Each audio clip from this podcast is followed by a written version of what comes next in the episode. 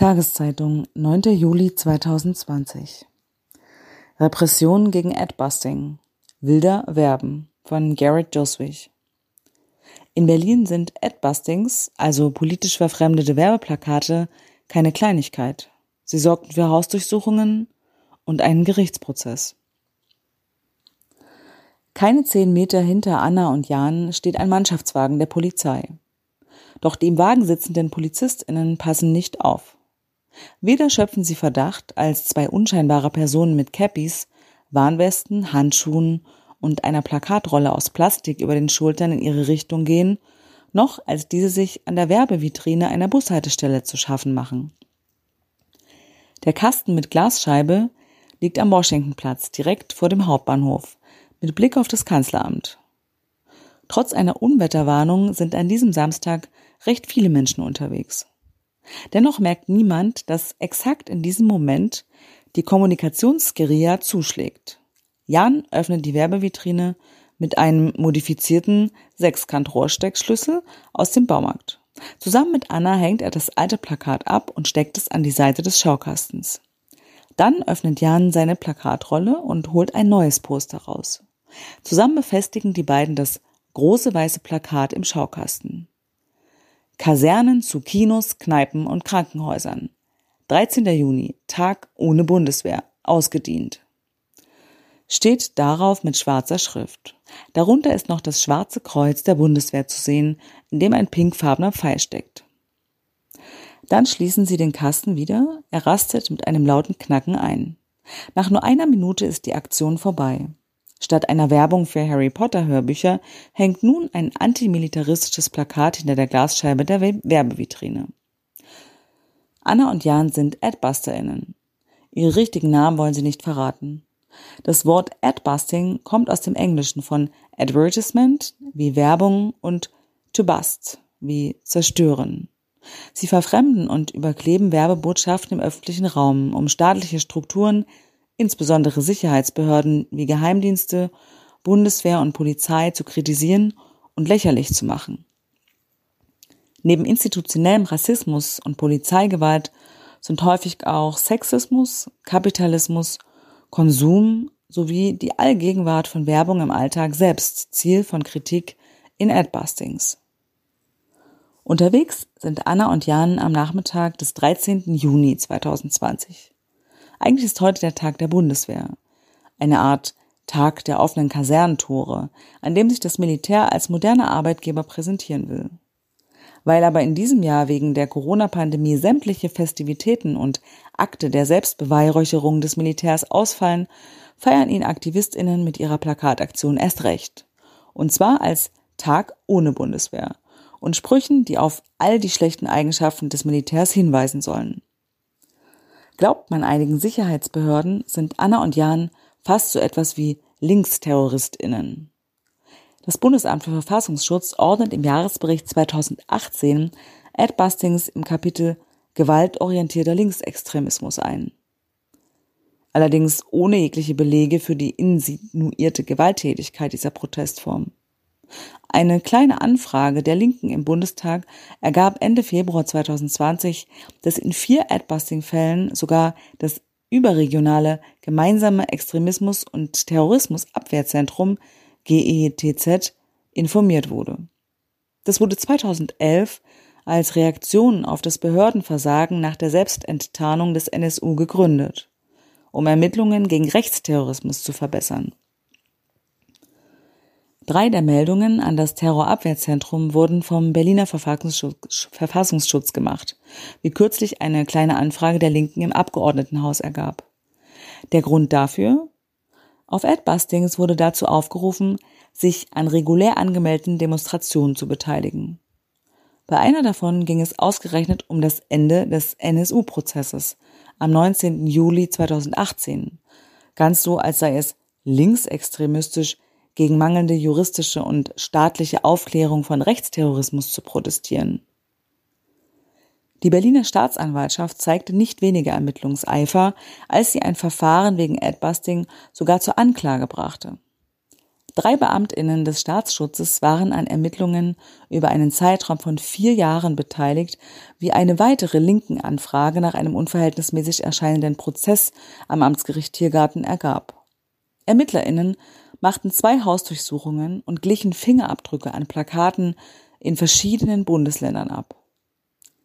Anklage erhob die Staatsanwaltschaft wegen schweren Diebstahls und Sachbeschädigung. Worauf im Falle einer Verurteilung zwischen drei Monaten und zehn Jahren Haft stehen.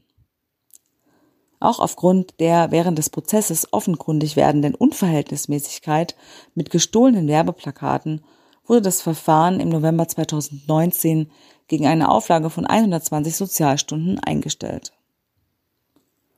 Aber es gibt noch weitere Adbusting-Fälle in Berlin, bei denen DNA-Spuren gesichert, Hausdurchsuchungen gemacht und Fingerabdrücke genommen wurden. Die Taz konnte im Zuge von Recherchen mit einer Betroffenen sprechen und verschiedene Ermittlungsakten einsehen. Insbesondere das auf Linksextremismus spezialisierte Dezernat des Staatsschutzes des LKA 521 betreibt einen unverhältnismäßigen Aufwand bei der Verfolgung offenkundig geringfügiger Bagatelldelikte. Der Verfassungsrechtler Andreas Fischer-Lescano bezeichnet die überzogene Ermittlungspraxis als Hanebüchen und unverhältnismäßig und spricht von einem Justiz- und Politikversagen. Anna und Jan kennen die Repressionsgeschichten der KollegInnen. Wohl auch deswegen pumpt während ihrer Protestaktion jede Menge Adrenalin durch ihre Blutbahnen. Der kritischste Moment ist nicht der, wenn wir die Vitrine öffnen und das alte Plakat abnehmen, sondern der, wenn wir das neue entrollen, sagt Jan später. Ab diesem Zeitpunkt kann man sehen, dass wir keine Mitarbeiter der Werbefirma sind. Und Anna und Jan haben Pech. Unglücklicherweise rollt genau in dem Moment, als die Vitrine mit dem neuen Poster wieder geschlossen ist und die beiden zügig von der Bushaltestelle weggehen, ein Polizeiauto heran und hält an einer roten Ampel direkt vor den beiden Aktivistinnen. Nach einigen langen Sekunden schaltet die Ampel auf grün. Dann fährt das Polizeiauto wieder an. Zum Glück für die beiden Aktivistinnen haben die Beamtinnen die Aktion nicht bemerkt.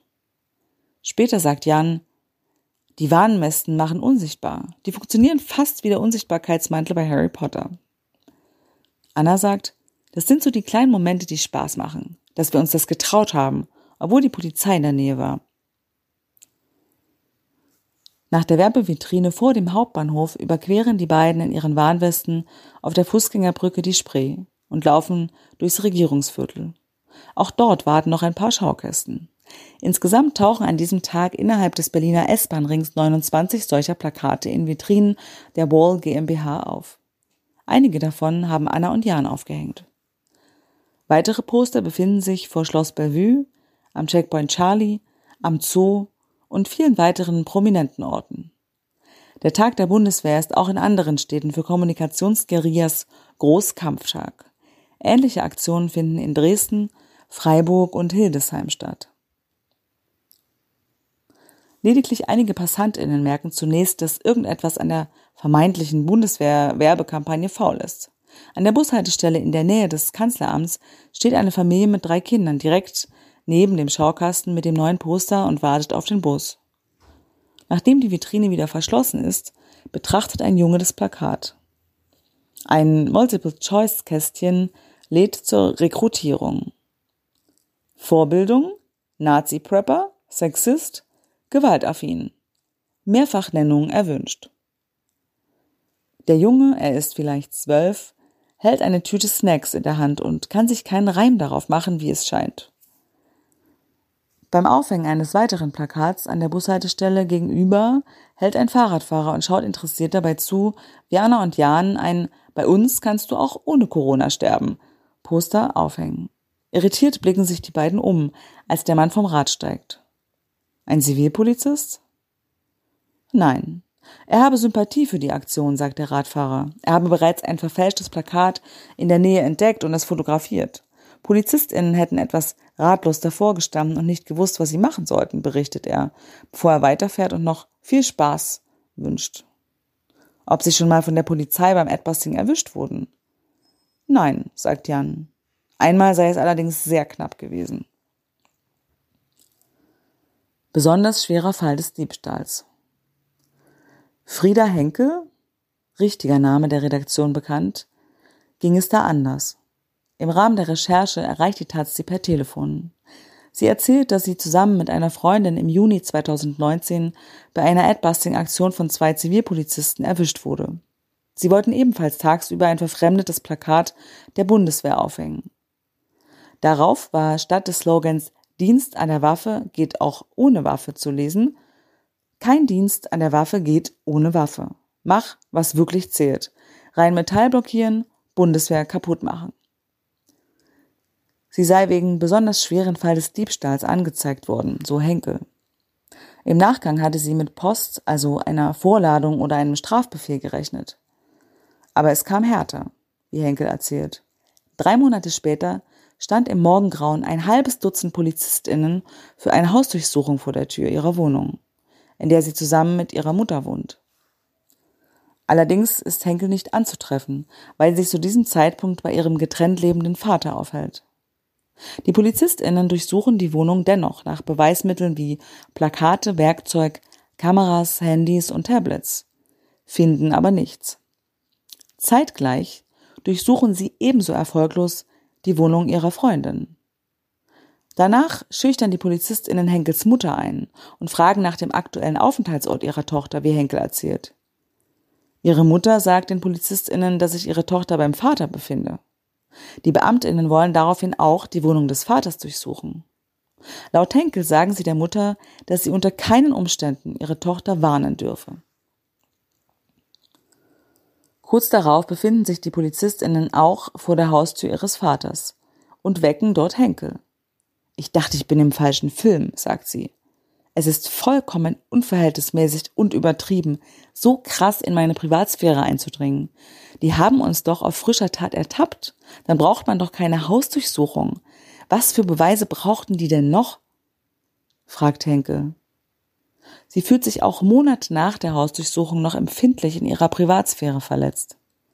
Die haben Fotos von allen Räumen gemacht, sogar von Wäschekammer und vom Wäscheständer.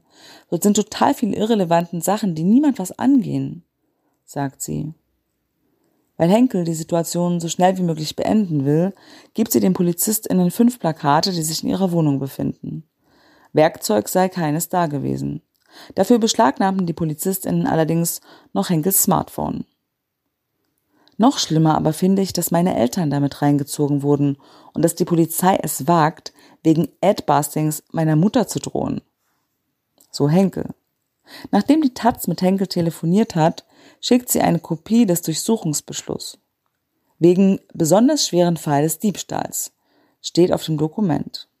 Die Ermittlungen geführt hat die für Linksextremismus zuständige Staatsschutzabteilung des LKA, das Dezernat 521.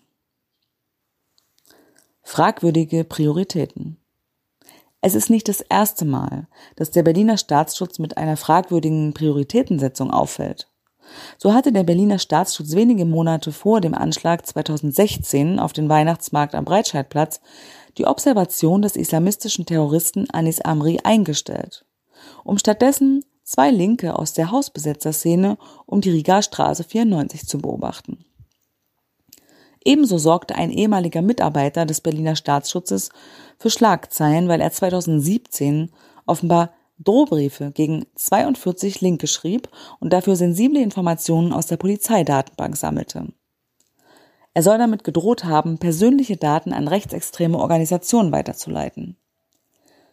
Seine Freundin, ebenfalls Polizistin beim Staatsschutz, half ihm wohl dabei. Das Verfahren gegen Henkel wird drei Monate nach der Durchsuchung im Dezember 2019 immerhin eingestellt. Ihre Freundinnen hätten ihr gratuliert, aber bei ihr sei Wut und das Gefühl zurückgeblieben, erheblich in ihrer Privatsphäre verletzt worden zu sein, sagt Henkel. Nach langem Nachdenken will sie jetzt gegen die Durchsuchung klagen. Zusammen mit ihrem Anwalt bereitet sie gerade rechtliche Schritte gegen die Maßnahmen vor.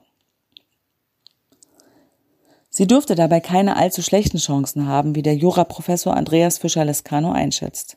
Der Rechtswissenschaftler von der Uni Bremen ist empört über die Ermittlungspraxis und beharrt auf seinem Verfassungsblock auf der Unverhältnismäßigkeit solcher Repressionen gegen Adbusting. Die Taz zeigte Fischer-Lescano den Durchsuchungsbeschluss von Henkel, den ein Ermittlungsrichter des Amtsgerichts Tiergarten unterschrieben hat. Fischer Lescano sagt, dass ein Gericht sich für so etwas hergibt, hätte ich nicht für möglich gehalten. Es ist ja eine Sache, wenn Sicherheitsbehörden wie die Polizei durch Kritik getriggert werden. Aber dass sich ein Gericht auf so dünner Grundlage an solchen Grundgesetzwidrigkeiten beteiligt, finde ich skandalös. Hausdurchsuchungen wegen Adbusting sind völlig unverhältnismäßig, sagt Fischer Lescano. Solange man das Plakat nicht entwende und der Zustand also reversibel sei, liege nicht einmal eine Straftat vor, so Fischer Lescano zu Taz. Und bei der Entwendung eines Plakats liegt schon gar kein schwerer Diebstahl vor, weil das voraussetzt, dass der Wert eines Plakats die Bagatellgrenze übersteigt. Das Bundesverfassungsgericht sage klar, dass es bei Ermittlungen eine Verhältnismäßigkeit geben müsse.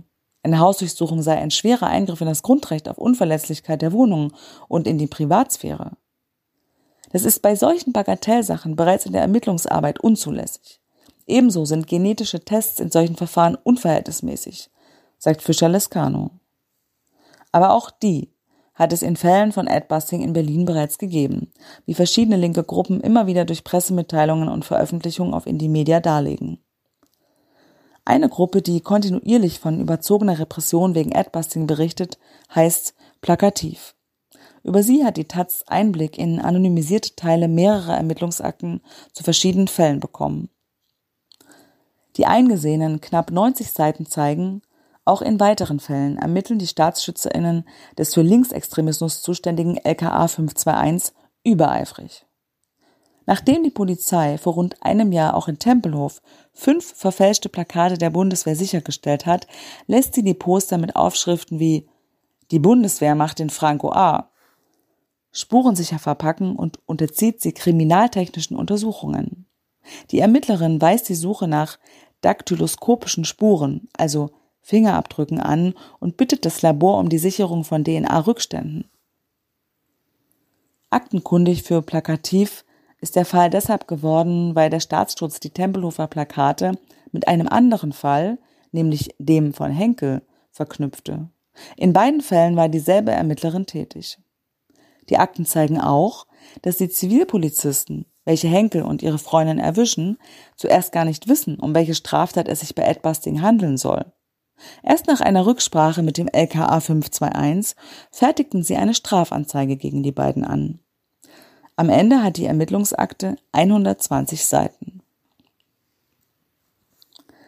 Sachschaden für ein Plakat 150 Euro. Sogar die Wall GmbH wird eigens von der Kriminaloberkommissarin angeschrieben und soll ein beiliegendes Formular ausfüllen und angeben, ob sie Strafantrag stellen wolle und wie hoch der entstandene Sachschaden ist. Die Wall GmbH lässt sich nicht lange bitten und erstattet Anzeige gegen eine Aktion, die sie angesichts ihrer rund 4000 Werbevitrinen in Berlin von sich aus wohl gar nicht mitbekommen hätte. Als Sachschaden gibt die Firma für ein Plakat stattliche 150 Euro an. Auf Nachfrage der Taz schreibt Wall, dass der Preis von Plakaten je nach Material und Format variiere, zwischen einstellig und knapp dreistellig. Die Verteidigung des zur Anklage gebrachten Adbusting-Verfahrens vom vergangenen Oktober ging in der Verhandlung hingegen von einem Sachwert von 5 Euro pro Plakat aus. Im Wissen darum, dass ein Plakat jedenfalls kein allzu besonders schwerer Diebstahl ist, reiten ErmittlerInnen in der Akte dann vor allem auf dem politischen Tatmotiv herum. Ganz so, als wenn Staatskritik oder in diesem Fall Bundeswehrkritik erschwerend zum Diebstahl eines Posters hinzukäme und Meinungsbekundungen auf Plakaten per se strafbar seien. Antimilitarismus ist eines der traditionellen Themenfelder militanten linken Szenen, steht in einem fünfseitigen Zwischenbericht, mit dem ein Durchsuchungsbeschluss angeregt werden soll. In der Bundeswehr sieht die eine Organisation zur Durchsetzung imperialistischer Politik und kapitalistischer Interessen im Ausland. Werbekampagnen der Bundeswehr seien geeignete Ziele zur Sachbeschädigung, heißt es ganz so, als sei es verboten, gegen Waffenexporte und Militarisierung zu demonstrieren. Genau diese Argumentation ist aus Sicht des Rechtswissenschaftlers Fischer Lescano besonders problematisch. Wie er sagt, es darf keine Strafverschärfungen wegen des Inhalts von Meinungsäußerungen geben, solange diese sich im Bereich der Meinungsfreiheit bewegen. Man könne seit Jahren beobachten, dass in Sicherheitsbehörden die Bereitschaft steigt, staatskritische Tätigkeiten von links mit aller Härte zu verfolgen, während in anderen Bereichen Mittel und Bereitschaft fehlen. Fischer Lescano sagt, es ist schon sehr auffällig, wie akribisch gegen links ermittelt wird und was es doch immer wieder für Fehlstellen bei Ermittlungen gegen rechts gibt. Von den Neuköllner Brandanschlägen bis hin zu weiteren Untergründen. Tatsächlich ist das LKA 521 auch nur zuständig, wenn PolizeibeamtInnen politische Motive hinter Adbustings vermuten. Würden die Schaukästen einfach nur eingeschlagen oder Plakate ohne erkennbaren politischen Hintergrund geklaut, würden die Ermittlungen laut linken Anfrage bei den zuständigen Polizeiabschnitten bleiben und wohl in der Regel ohne größeren Ermittlungsaufwand ergebnislos eingestellt. Wie kann es also bei einem noch geringeren Schaden von einem entwendeten Werbeplakat sein, dass dennoch ein Durchsuchungsbeschluss gegen Henkel erging? Das Amtsgericht Tiergarten erklärt auf Anfrage erst die Nichtzuständigkeit und dann auf allgemeine Nachfrage zum Tatbestandsmerkmal, dass man bereits von besonders schwerem Diebstahl ausgehen könne, wenn ein Gegenstand durch ein Schloss gegen Wegnehmen besonders gesichert gewesen sei. Fragen zum konkreten Beschluss könne das Amtsgericht allerdings nicht beantworten. Die Argumentation der Staatsanwaltschaft ist nicht weniger abenteuerlich. Gegen Henkel habe es den Verdacht auf besonders schweren Diebstahl und des Verdachts auf Sachbeschädigung gegeben, wie es von der Staatsanwältin Mona Lorenz auf Anfrage der Taz heißt. Der Anfangsverdacht reiche bei Straftaten für eine Hausdurchsuchung aus. Bei der Aktion soll ein nicht geringer Schaden entstanden sein, worunter auch die mangelnde Vertragserfüllung des Schaukasteninhabers fällt, schreibt die Staatsanwaltschaft, nur um daraufhin mitzuteilen, dass das Verfahren mittlerweile wegen Geringfügigkeit eingestellt worden sei. Die Polizei antwortet auf eine Anfrage der Taz zur Verhältnismäßigkeit der Ermittlungen bei Adbusting bis Redaktionsschluss nicht. Vergeudung von Steuermitteln. Der Staatsrechtler Fischer Lescano sagt dazu, der Durchsuchungsbeschluss ist ein Justizversagen. Es sei Hanebüchen, einen solchen Ermittlungsaufwand zu betreiben, wenn schon die Strafbarkeit unklar sei. Das ist eine Vergeudung von Steuermitteln und ein Eingriff in die Grundrechte der Betroffenen. Immerhin, im gerade veröffentlichten Verfassungsschutzbericht für 2019 taucht Adbusting nicht mehr auf. Dazu dürfte auch anhaltende Kritik in Medien und Politik geführt haben. Die Adbusting-Gruppe Plakativ freut sich darüber. Ein Sprecher, er nennt sich Klaus Poster, sagt kurz nach der Veröffentlichung gewonnen. Das zeigt, geheimdienstliche Hetze ist ein stumpfes Schwert gegen Kommunikationsgeria. Aber irgendwie sei es auch schade, findet er. Gerade 2020 ist der Geheimdienst ein beliebtes Ziel geworden und die Aktionen haben mehr Aufmerksamkeit als je zuvor erhalten. Abzuwarten bleibt, ob nun auch der Verfolgungsdruck sinkt. Anna und Jan jedenfalls denken nun erst recht nicht daran, mit Adbusting aufzuhören. Jan sagt, Adbusting ist von dem Recht auf freie Meinungsäußerung genauso geschützt, wie es das Recht gibt, die Stadt mit Werbung vollzuklatschen.